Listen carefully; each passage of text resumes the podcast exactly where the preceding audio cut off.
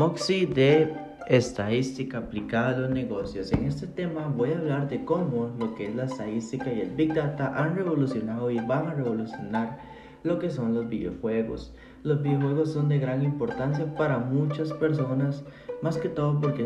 forman una muestra de cultura y también son un método de relajación ante las tareas ordinarias de las personas.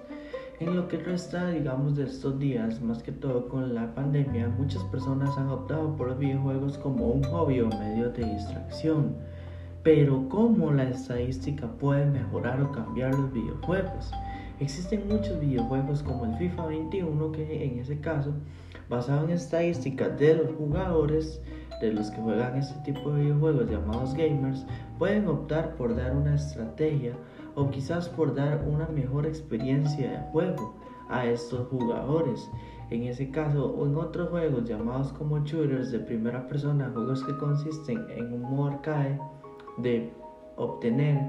un objetivo en común como en el Call of Duty, en ese caso, ciertamente la estadística puede quizás dañar el juego como lo que es el llamado Skill Based Matchmaking. Básicamente este es un sistema de búsqueda en el modo multijugador que en lugar de buscar a los jugadores que van a jugar una partida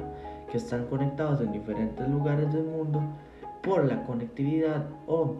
por la cercanía, este sistema busca por la habilidad de la estadística, estadística que tienen los jugadores en las partidas anteriores. Entonces, una persona o un jugador que tenga estadísticas altas va a coincidir en otra partida, jugar en contra con personas que tengan estadísticas parecidas, lo que puede generar un cierto daño en la experiencia multijugador debido a que los jugadores,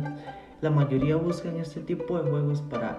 jugar unas partidas, distraerse y simplemente apagar la consola. Lo que pasa con este tipo de búsqueda es que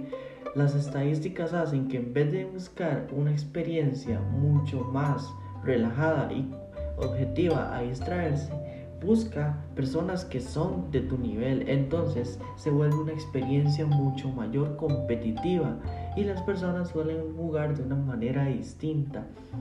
haciendo algún tipo de trampa o quedándose en la zona donde aparecen en vez de buscar este, salir. En este caso, la estadística puede dar también una mala experiencia a los videojuegos. Ahora, con lo que es la Big Data o el Big Data, que son grandes núcleos de información que contienen gran información de diferentes usuarios, esto permitió que los videojuegos puedan tener una alza y un alcance y va a tener una proyección a futuro. Muchos jugadores tienen dentro de sus plataformas o consolas sus datos de cuenta bancaria simplemente porque les gustan la montón, el montón de experiencias que cuentan este tipo de consolas para poder comprar las famosas skins que son visuales o inclusive para poder comprar nuevos videojuegos, nuevos juegos o mejoras al videojuego con el que ya están jugando. En este caso es un tema bastante